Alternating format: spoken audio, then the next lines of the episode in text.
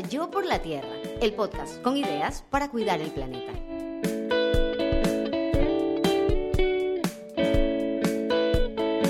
Esta es una producción de Tripea. Hoy, en Yo por la Tierra, hábitos para convertirte en un ambientalista imperfecto.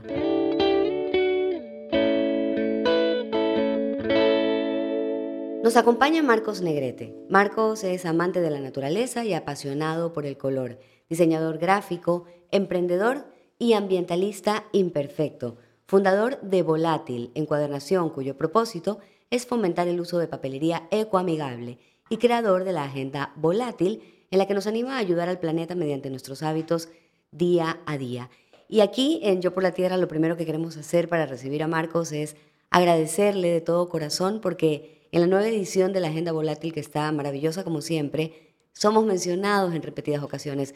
Algunos de nuestros episodios, más que solo por el, podcast, por todo lo que tienen para aportar nuestros invitados. Y te agradezco muchísimo, Marcos, que lo hayas compartido a través de un código QR en la agenda para que la gente pueda entrar y escuchar estos episodios. Gracias. Muchísimas gracias a ti, Andrea. La verdad estoy muy contento de ser parte de este podcast de estar de este lado del, micrófono, ya que yo soy muy fan de escuchar podcasts, aprendo mucho con ellos y estar de este lado me parece, me emociona mucho. Muchas gracias por la invitación. Gracias a ti, Marcos. Yo tengo que contar a quienes nos están escuchando que te conozco desde hace algunos años, cuando empezó mi segmento Yo por la Tierra en televisión. Esto tiene que haber sido en el año 2014, si no me equivoco. Sí, tiene que haber sido en el año 2014. Yo buscaba en ese momento, bueno, primero que como ya lo he contado aquí, no fue tan fácil conseguir que en televisión me permitan tener un segmento ambiental, no, no éramos muy abiertos todavía a ese tema. Recuerdo que buscamos, busqué nombre, encontré yo por la tierra, que es a lo que se traduce hoy en día este podcast, y uno de mis primeros entrevistados en ese segmento fuiste tú. Uno de mis primeros entrevistados, te, te visité, eh, me mostraste sobre tu encuadernación amigable con el ambiente. En ese momento estabas también con un tema de cuentos, se hacía, se intervenían y era sobre papel reciclado, pero también había como una intervención artística en estos cuentos, ¿no? Sí, se trataba de una editorial cartonera donde literalmente tomábamos el cartón que estaba destinado al desecho y lo transformábamos en libros. Había poesía, cuentos y ahí digamos que empecé a juntar, ahí nos conocía lo que significaba el Ikigai, pero como fueron los primeros pasos hacia él, donde mezclaba este cuidado ambiental al reutilizar el cartón y el lado del arte a través de la literatura y sobre todo en las portadas que estaban hechas con collage. Entonces le permitía a varias personas que colaboraban con nosotros también desarrollar su lado creativo y a la vez reutilizar el cartón que estaba destinado al desecho. Y es interesante que menciones lo del Ikigai porque vamos a conversar en este episodio sobre hábitos saludables para el planeta que nos permiten convertirnos poco a poco, día a día, en ambientalistas imperfectos, que es lo que buscamos todos.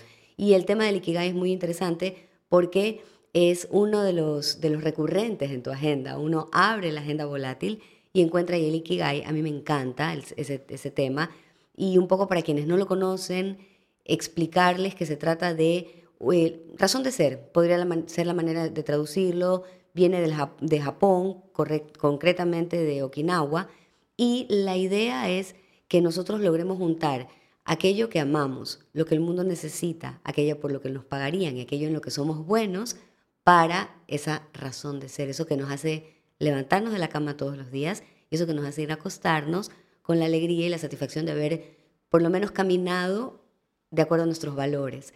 Y es buenísimo lo que tú dices. Yo no sabía que era posible que me gustaba el arte y quería defender al planeta y era juntar las dos cosas, ¿no? De eso se trata un poco. Exactamente, porque en, ese, en esa época el proyecto no estaba destinado a ser rentable, si no tenía otra función, la de difundir el arte y, que las personas se atrevan y accedan a, a, crear, tal cual. Es ya cuando evoluciona eso hacia el proyecto de Volátil, donde ya se junta el no solo hacer algo lindo, sino también algo que tenga un propósito y que le sirve y le ayuda a las personas. Claro, porque al final, y es algo de lo que hemos hablado muchísimo aquí en Yo por la Tierra, mover la economía, ¿no? Hacer, obviamente, esta suerte de, de que sea eh, conveniente para tu bolsillo defender al planeta, salvar el planeta. podríamos tener negocios que no son verdes y eso está bien, pero qué mejor que si nos mueve lo verde, pues, y ahí está, ¿no? Y ahí, el otro día me preguntaba alguien sobre las tendencias ambientales para este año a tener en cuenta.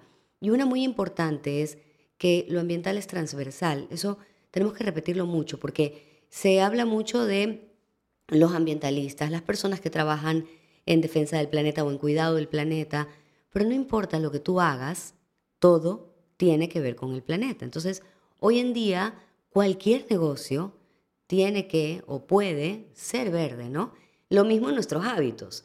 Cada cosa que yo haga durante el día puede tener una decisión en pro del planeta o no. Entonces me encantaría escucharte a ti sobre esos hábitos que de repente tú has incorporado para tu vida y que son parte de tu día a día y que también de repente ya has compartido en la agenda y que son de cuidado del planeta o de consideración por parte de un ambientalista imperfecto. Exactamente. Cuando empezó la agenda, eh, se enfocaba mucho en acciones puntuales, ¿no? Que para, bueno, debo confesar que cuando empecé volátil yo no tenía todos estos hábitos, no tenía el conocimiento. Pero tenías las ganas. exacto, tenía como las ganas y el espíritu ahí. Y a medida de que fui conociendo a proyectos verdes, o sea, como teníamos impresión en papel ecológico, se nos acercaban clientes que tenían los mismos valores. Y ahí empecé a conocer muchos más, a conocer el impacto de nuestras acciones y fue donde vino este impulso a hacer algo a no solo ser un espectador, sino esos cambios que necesita el mundo, empezar a hacerlos por uno mismo. Porque es muy fácil señalar a los demás. Y... Las corporaciones no están haciendo, los gobiernos no están haciendo, digo, es lo que la gente dice. Exactamente, pero yo creo mucho en el valor de las acciones pequeñas. Porque si yo hago algo pequeño, pero tú también, y contagias a, tus, a las personas que están alrededor tuyo a hacer esos pequeños cambios, si los juntamos, el impacto es muchísimo. Y es algo que no tomamos conciencia al principio. Lo dijo Claudia Salem cuando estuvo invitada aquí en uno de los primeros episodios y era que había una, un, informe de la ONU que había comprobado que el 50% de los efectos positivos o negativos en relación al planeta estaban en manos de los individuos y el otro 50% de las corporaciones y de los gobiernos. Entonces, si tú, eres, si tú tienes la oportunidad de, ser 50 de aportar 50%, imagínate, ¿no? Es grande, es bastante. Exacto, y todo empieza por tomar una decisión, ya por dejar de estar en este lado de los que no hacen nada y estar del lado de los que hacen algo.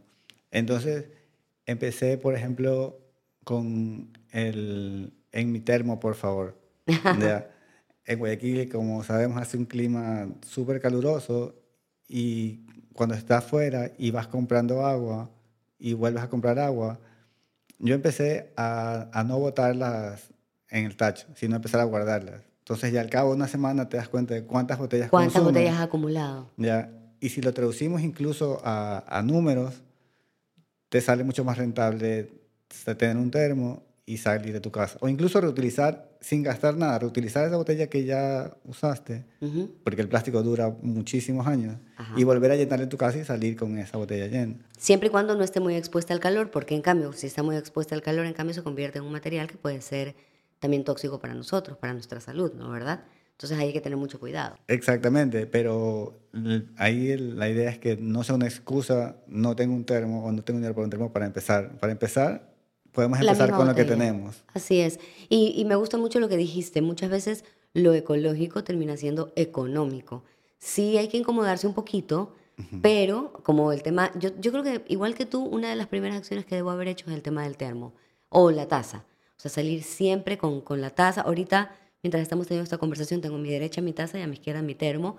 Están ahí conmigo y no es tan cómodo, pero una vez que uno se acostumbra, ya no hay marcha atrás. Eso, eso es también otra forma. ¿Qué otro cambio incorporaste en tu vida que tú dices, ya no lo vuelvo a hacer como antes? Cuando empecé a ir a, a dejar de comprar en el mismo lugar de siempre los, los, los alimentos. Ok. Ya o sea, el primero, primero fue como en el, en el supermercado dejar de usar una bolsita de plástico para cualquier producto y separar los productos en diferentes fundas, cuando en realidad los pones en tu nevera y van todos juntos. De hecho, aún voy a veces al supermercado y me desespera ver cómo la gente pone cada, cada vegetal, cada cosa en una Las papas en una, bolsa, el tomate en otra bolsa y es como ganas de coger y Una vez que abres los ojos, esto se te hace tan evidente que te desesperas. A mí, yo, yo, he llegado a tener hasta una suerte de neurosis en algunos momentos cuando digo, pero, pero ¿para qué pone la tapa si no lo voy a usar? O, no, no me dé eso. Entonces lo devuelvo, le digo, pero sí lo va a usar, ¿verdad? O sea, es como, no me dé la funda. A veces cuando llegan a la puerta de mi casa con un delivery de, de, de farmacia, por ejemplo, no me dé la funda, pero usted regresa a la farmacia. Y cuando regresa a la farmacia, ¿va a volver a usar esta funda con otra persona? Sí, ya, ok. Entonces, uno también se vuelve un poco como digamos que hay que, hay que modularse, ¿no? Exactamente. Porque te puedes volver un poco neurótico también. Sí, sí, uno puede ser el ecoamigo intenso también. ecoamigo tóxico. Ecoamigo tóxico, sí. no hay que ser ecotóxicos tampoco. No, no Porque la idea es atraer más gente, ¿no? Exactamente, pero también es parte del aprendizaje, yo creo, porque cuando te enteras de todo lo que está pasando y el riesgo que corremos, o sea, tomas conciencia y quieres hacerlo todo de un solo momento. Entonces también es ser paciente con uno mismo y, ir validando el proceso, no criticarse tanto cuando cometes un error y se te olvida algo, sino también ver las cosas que sí estás haciendo y que aunque no tengas ahora todos los cambios que quieres hacer, los que ya tienes suman mucho. Sabes que sí, y vas, vas sumando poco a poco. A veces retrocedes. Nos pasó en la pandemia. A mí, bueno, el tema del delivery me, me ganó era casi no salíamos, dependíamos mucho de eso y muy lastimosamente íbamos dando pasos muy grandes hacia la conciencia de la reducción de desechos plásticos de un solo uso em, y volvimos, ¿no? Porque cuando en el año 2020, finales de 2020 y todo el 2021, en el 2022 afortunadamente ya lo empecé a ver menos, pero igual sigue. El, casi que el palillo de dientes dentro de una funda plástica, ¿no? los cubiertos que te los daban de una determinada forma ahora individualmente, es decir, volvimos a empaquetarnos en exceso, ¿no? Y como decía eh, en, alguno de estos libros que he leído de Tom Saki, el, lo, lo, plástico, lo desechable da una falsa sensación de higiene. ¿Por qué habría de ser más limpio un tenedor plástico que me lo dieron cogido con la mano que un tenedor metálico que me lo dieron cogido con la mano? Eh, siempre y cuando el metálico haya pasado pues, por el proceso de, de desinfección que debe ser, ¿no? Entonces, eh, ¿qué, qué, cuál es tu visión también como ambientalista imperfecto, a veces ecoamigo intenso em, y eco, no sé, no ecopendiente, en relación a esta plastificación post pandemia? Es terrible, la verdad. Al menos yo trato de, si es que veo estas prácticas, o sea, no volver al lugar, ¿no? Como, como tú dices siempre en el podcast, como que con tu, con tu dólar puedes tomar acción de... Así es, haces más que con tu voto. Exactamente. Entonces fue como, así mismo, reducir el delivery lo más posible y tener como una lista de lugares ecoamigables, digamos.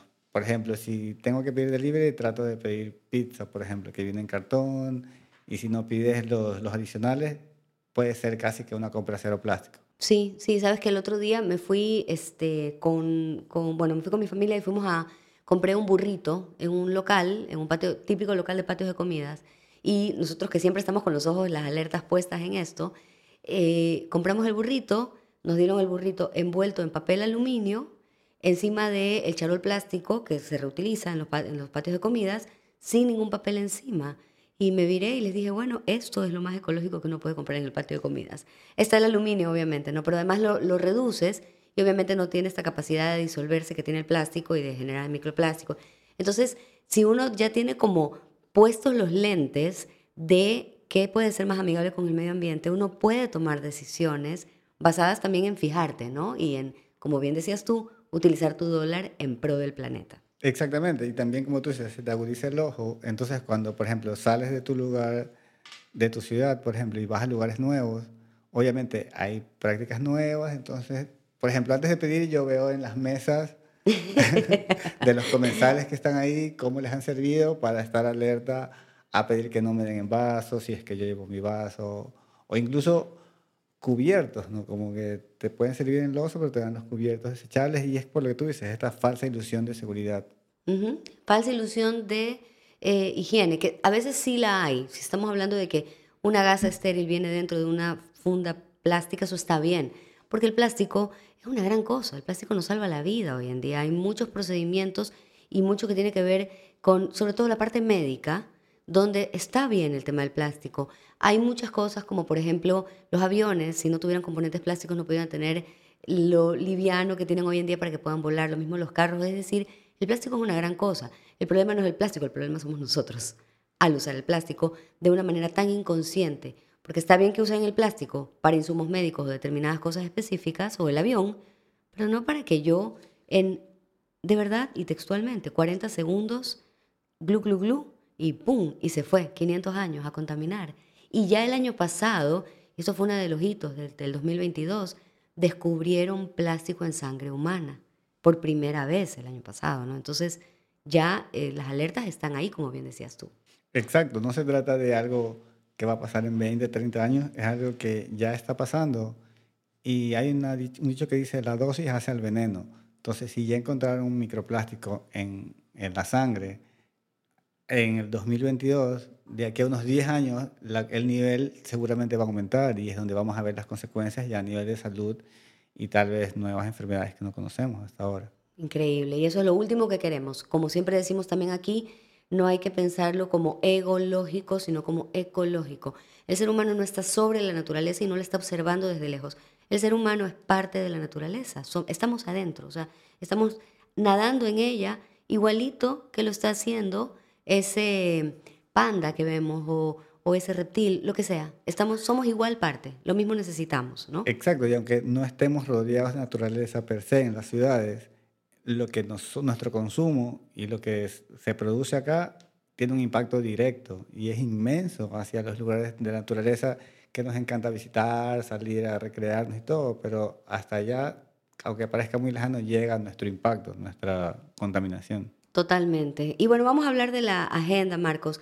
La agenda la tenemos, eh, tu grupo de ambientalistas imperfectos que se ha ido sumando y sumando, sumando desde el año 2016 y es lindísimo ver cómo empieza eh, con algunas personas interesadas en esto, pero luego se va, se va divulgando y la comunicación es tan importante para generar un impacto. Si yo tengo una agenda que me está dando información todo el tiempo, que me está dando pautas, que me está incluso facilitando las cosas, ¿no? A ver, durante este mes te propongo hacer esto, o en estos días haz, esto otro. Eh, entonces, cuéntanos un poquito más sobre la agenda. ¿Cuáles son sus características, tanto físicas como de contenido? Ya, eh, de características físicas eh, está hecha con papel hecho a partir de la caña de azúcar y cartón reciclado. Por lo que a partir de la caña de azúcar, perdón, ahí te interrumpo cuando vemos, porque vemos mucho, ¿no? papel de caña de azúcar. Eso significa ¿Qué es el residuo que se desechaba o que significa que estoy compitiendo con, con, con, el azúcar granulada para hacer este papel? No, todo lo contrario. El, el, desecho que queda luego de la extracción del jugo para hacer el azúcar, que se lo conoce como bagazo, el bagazo. es lo que se le da un tratamiento y se lo transforma en papel. Así se deja de utilizar pulpa virgen, que por lo general proviene de los árboles y árboles de la deforestación. Claro. Entonces, aunque muchas veces pensamos que una hoja de papel no vale, como nos cuesta muy poco, la cogemos y si hay una mancha la botamos y como si no sirviera nada. Ese precio que de verdad cuesta la hoja de papel lo está pagando el planeta con la deforestación. Y algo importante es que las, las, o sea, hoy en día las normas son cada vez más estrictas y cada vez más el papel de manera formal está viniendo de bosques sostenibles, que quiere decir que se vuelve a sembrar árboles, pero solamente hay que pensar cuánto se demora. Hay dos cosas, ¿no?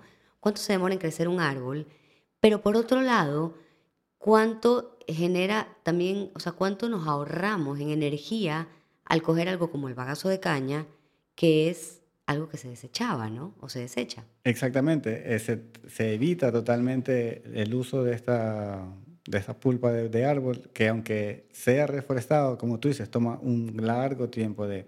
E incluso, eh, como China está liderando ahora muchas las importaciones, está llegando acá papel chino. Entonces, no solo es el impacto que tiene la deforestación, sino también el largo proceso de viaje que tiene que, o sea, el, hace, un, hace un tiempo un cliente me envió una foto de unos supuestamente libretas ecológicas. Ya. ¿Cuántas cosas? abrimos comillas ecológicas, cerramos comillas ahí, ¿no? Exactamente. Ahí es como literalmente el greenwashing, pero en versión cuaderno. Ya. Porque era un cuaderno súper barato, con un papel craft y todo, pero este venía desde la China. Ya. Entonces. Claro, ¿cómo puede ser? Imagínate, ¿cómo, ¿cómo lo. Para empezar, siendo tan barato, ¿cómo es la cadena, no? O sea. ¿Qué, qué pasó ahí para llegar a ese, a ese producto tan barato? Exactamente, o sea, el precio definitivamente lo está pagando las personas que trabajaron ahí con sueldos, o sea, miserables, y también el planeta al, al ser una tala masiva. Para que, para que llegue a ese nivel de, de costos porque el volumen también es muy grande. Y aparte, la transportación. ¿Cuánto emitimos en eh, bueno, combustibles fósiles para poder hacer llegar este producto tan lejos? Entonces, una vez más, y eso también ya lo hemos mencionado acá muchas veces, consumir local siempre va a ser una respuesta muy amiga del ambiente. En relación a el contenido de la agenda, de dónde se inspiran y sobre todo me encantaría escucharte en relación a, a quienes has mencionado, quiénes te han inspirado para generar contenido en la agenda. Ya, como te conté, la primera edición estaba más enfocado en hábitos puntuales, pero ya a medida que fui conociendo a más clientes, o sea, y a más colaboradores sobre todo, fui aprendiendo mucho más y es desde esta admiración al trabajo de estas personas que me veo como en la necesidad de que más personas conozcan de esto. ¿ya? Y que son, su proyecto tiene que ver con un hábito que podemos implementar en nuestro día a día y aunque parezca mínimo el impacto, crear uno mucho, muy grande. Por ejemplo, Daniela Gil, de Amiguitos del Océano, el año pasado ella sacó los principios oceánicos ¿ya? y me escogió para, para imprimirlos. Entonces fue súper interesante porque aparte de que fue un diseño hermoso y el contenido estaba súper educativo, o sea, yo terminé aprendiendo, claro, imprimiéndolo esto. claro, claro. Entonces dije, esto, más personas tienen que conocer sobre esto y por eso es que en el mes de junio, que también se celebra el Día, el del, día océano, del Océano, 25 de junio, si no sí, me equivoco. o el 8. 8 de junio, Ajá. 8 de junio. Sí, es donde el hábito es como educación oceánica. Aparte, nosotros que vivimos en la costa, estamos tan cerca de la playa y la disfrutamos siempre, que me parece lo, mejor que podemos hacer es como conocerlo más, educarnos y asimismo cuidarlo, porque no se puede cuidar lo que no se conoce. Entonces yo voy a junio y en junio está Educación Oceánica inspirado en el trabajo de Daniela Gil, que bueno, ella además es fundadora de Amiguitos del Océano, como estábamos comentando, eh, ya pasó por aquí. Y si ustedes abren la agenda volátil en junio, van a encontrar el código QR y van a poder ir a la entrevista que le hicimos a Daniela. Entonces, claro, son estas personas que te inspiran en concreto, con las que también has trabajado o no, no necesariamente es que hayas trabajado con ellas, pero cuyo mensaje sientes que debe ser divulgado. Eh, ¿Quién más? ¿Qué, qué, otras, ¿Qué otras acciones o qué otras eh, iniciativas has compartido acá? Otra iniciativa que me ha inspirado y literalmente ha cambiado mucho mis hábitos, eh, como tú decías, el consumo local. ¿ya? Entonces, en, en Feria Bonaterra, ya, eh, que es un mercado agroecológico, se da la oportunidad de comprarle directamente al productor ya vegetales y frutas de, de, producción que son amigables con el planeta. Y directamente desde el productor. Exactamente, a un precio justo, claro. sin intermediarios.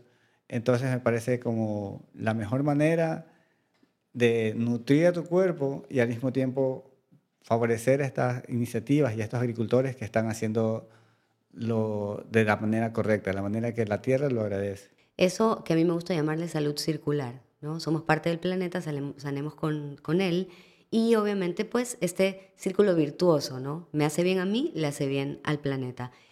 Hubo, eh, bueno, ha habido algunas, algunas propuestas en la agenda, como bien decías tú, recuerdo que, por ejemplo, antes era julio, julio sin plástico, es decir, ¿qué, qué voy a hacer en cada mes? Ahora estamos concentrados en estas personas que nos inspiras me gustaría escucharte sobre... Hay, hay quienes también son recurrentes, ¿no? Hay, por ejemplo, el caso de Daniela Gil, el caso de, de Amiguitos del Océano.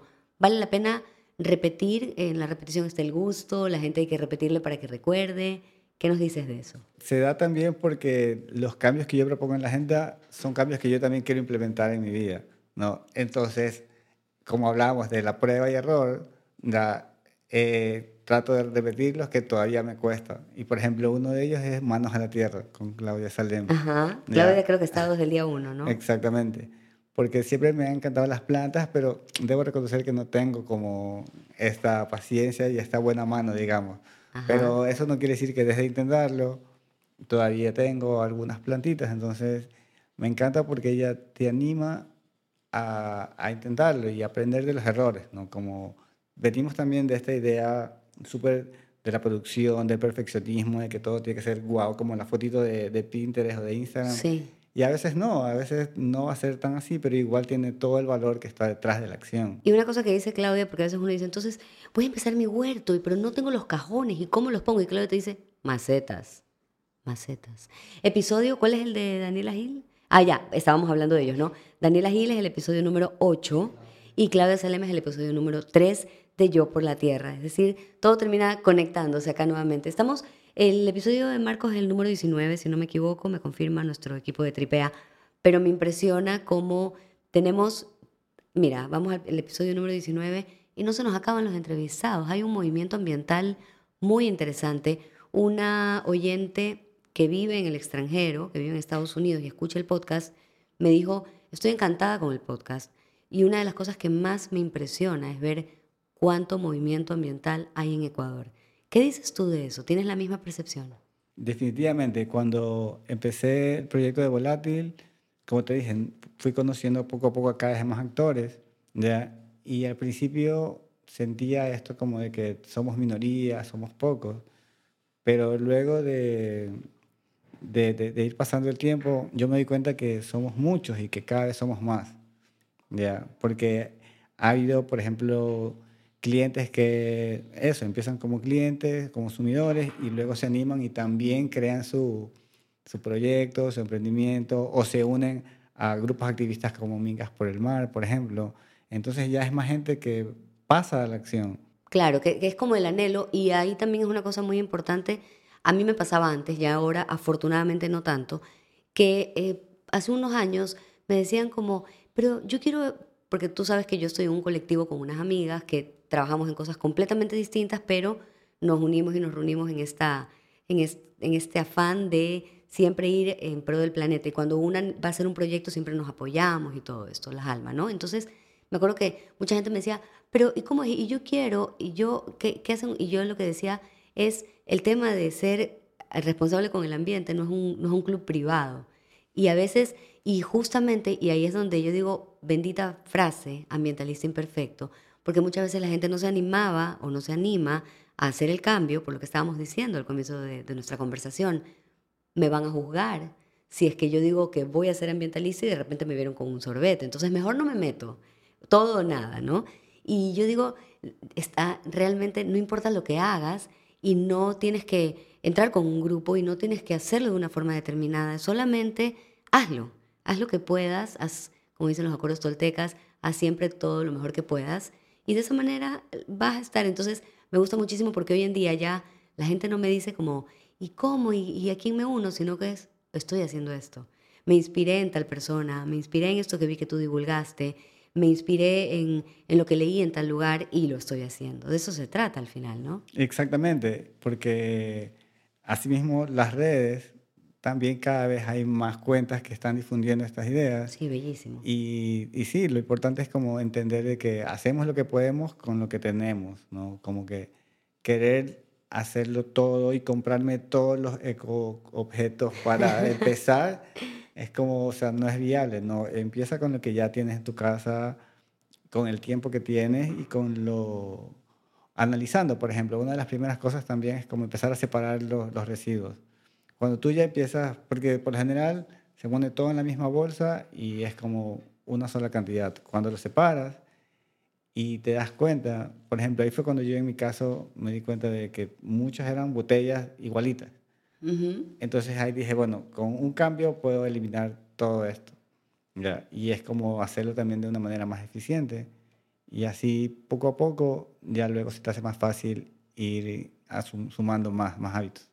Sabes que es impresionante realmente cómo eh, lo que tú estás diciendo en este rato, ves las botellas repetidas, repetidas, repetidas, y cómo el simple hecho, yo te voy a contar un poco mi, mi, viaje en este sentido. Yo comencé, separa eh, orgánicos de inorgánicos, simple y sencillamente. No importaba si la funda de inorgánicos tenía reciclables o no reciclables. Todos los inorgánicos en un, en, una, en un tacho y todos los orgánicos en otro tacho. Luego pasamos a van a pasar a recolectar el reciclaje todas las semanas por nuestra casa.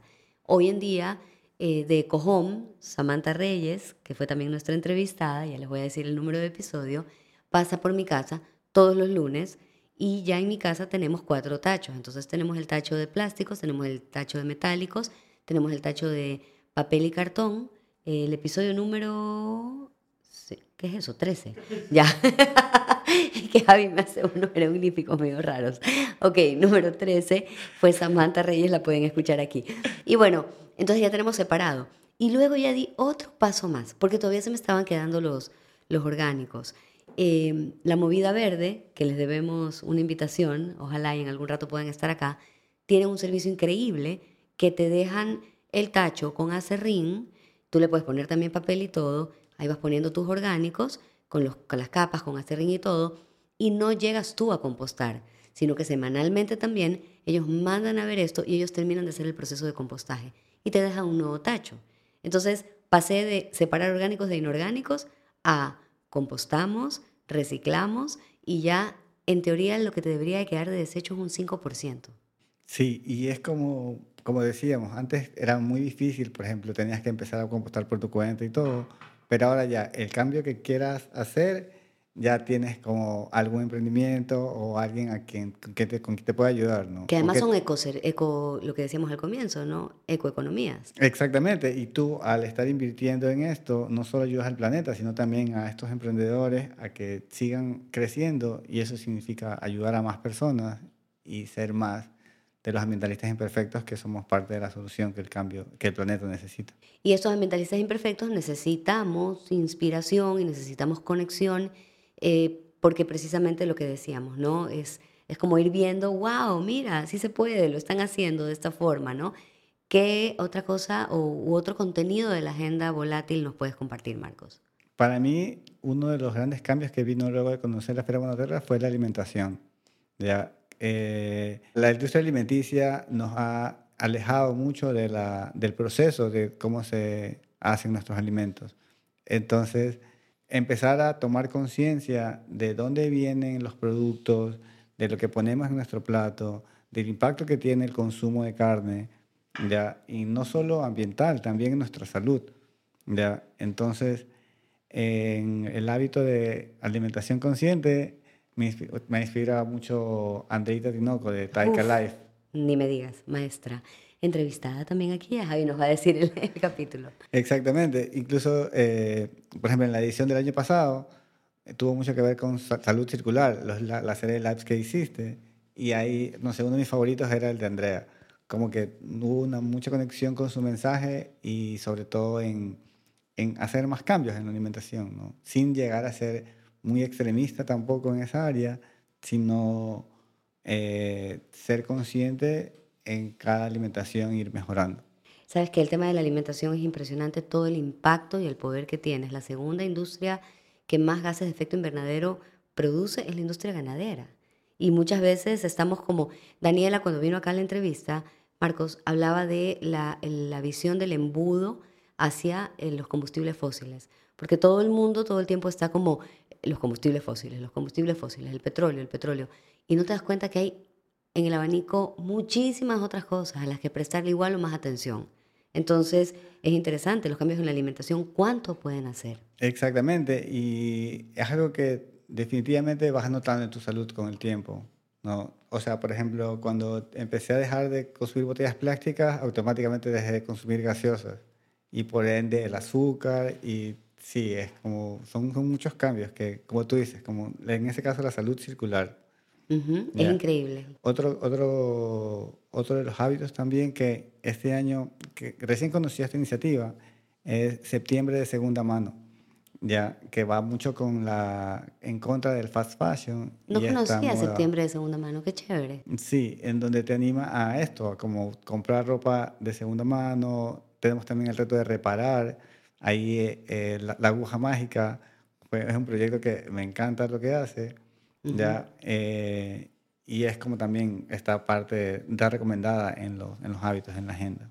También entrevistada nuestra, bueno, Andrea Tinoco fue la número dos y este, Alejandra Durán fue la número cinco. Miren, eh, realmente qué lindo cómo está conectado todo, ¿no? Cómo al final estas ganas de informarnos y de tener tantas opciones. Me, gustaría concentrarnos un ratito en el tema de septiembre de segunda mano y en lo que tú dijiste de la aguja mágica y la opción de reparar, que no solamente es algo que debería traducirse a la ropa, sino a todo, y es seguir reclamando el derecho a reparar. A mí me pasó que yo llevé eso, eso para mí fue una de las cosas más chocantes. Yo llevé unos lentes de mi hijo para cambiarle las lunas, la pata se había quebrado, yo le había mandado a soldar, como mandaron a soldar 500 lentes míos en los años 80 cuando yo los dañaba de chica. Y la óptica me dijo, no se los podemos recibir, no le podemos cambiar las lunas aquí porque tiene una reparación, tiene un daño. Entonces, una vez, aquí la política es que una vez que eh, ya ha pasado o tiene como un daño, una reparación, nosotros no los podemos receptar. Imagínate. No, o sea, te quitan tu derecho a reparar. Y por todo, o sea, se ha perdido también mucho de estos oficios, ¿no? Antes eh, las cosas que se utilizaban, yo me acuerdo, eran mucho de reparación, reparar calzado, reparar prendas, reparar electrodomésticos incluso. Que eran oficios artesanales. Exactamente, entonces esta, si seguimos de la mano del consumo que nos da la industria, como que se pierden esas cosas, ¿no? Y por ejemplo, mira acá, pierdes una garantía de reparación por haber hecho una mínima reparación, o sea, nos animan a comprar lo nuevo, nuevo, nuevo, nuevo, y nos meten esta obsolescencia programada así, y de verdad como consumidor a veces no, no, no te dejan otra opción. Sí, totalmente, totalmente. Y bueno, conclusión para tener estos hábitos, para convertirnos en un ambientalista imperfecto, a partir, me encantaría que lo hagas a partir de, de la rutina, del día a día que nos puede dar una agenda.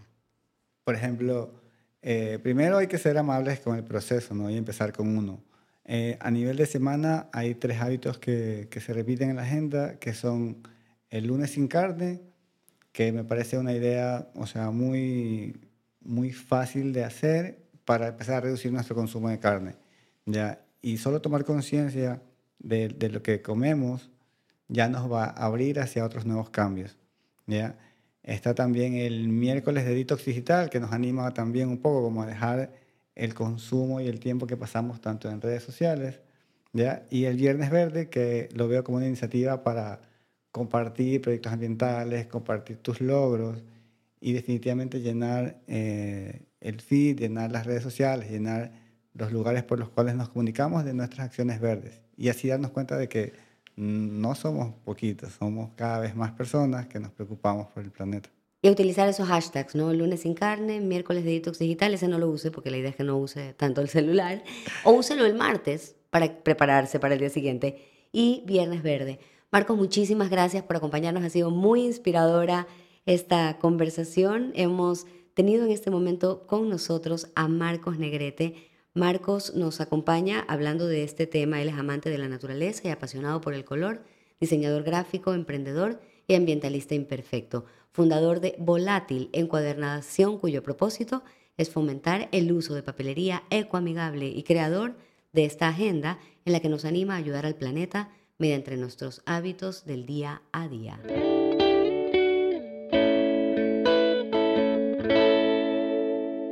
Y de esta conversación nos llevamos que podemos concentrarnos en el valor de las acciones pequeñas. Empieza tomando la decisión. Por ejemplo, hoy lleva tu termo en lugar de comprar botellas desechables. Evitemos ser el ecoamigo intenso o ecotóxico, un cambio a la vez para convencer a quienes están alrededor de nosotros. No te critiques cuando cometas un error. Con tu dólar haces más que con tu voto, ya lo hemos dicho antes. Agudiza tu ojo para escoger locales que generan menos desechos y vuélvete más habitual a estos lugares. Haz y ejerce el consumo local. También prueba y error. Insiste en tus buenos hábitos. Si no lo lograste una vez, lo puedes volver a intentar. Tengamos conciencia de que en Ecuador hay un movimiento ambiental interesante y algunos servicios ambientales a los que nos podemos unir. Los cambios en la alimentación tienen un impacto enorme en tu salud y en la del planeta. Aplica la salud circular. Aplica también septiembre de segunda mano y reivindica tu derecho a reparar. Sé amable con tu proceso y en lo que respecta a la agenda, puedes aplicar estos tres hábitos semanales. Lunes sin carne, miércoles de detox digital y viernes verde.